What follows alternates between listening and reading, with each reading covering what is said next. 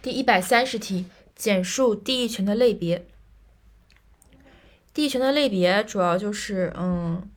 在学理上，根据其内容不同，可以分为积极的地役权和消极地役权。前者以地役权人在供应地上唯一定行为为内容，如通行、取水、排水；后者以供应权供应地权利人不得在供应地上。唯一一定行为为内容，比如建筑物不得超过一定的高度及保障地役权人的眺望权等，就是一个是积极地役权，一个是消极地役权。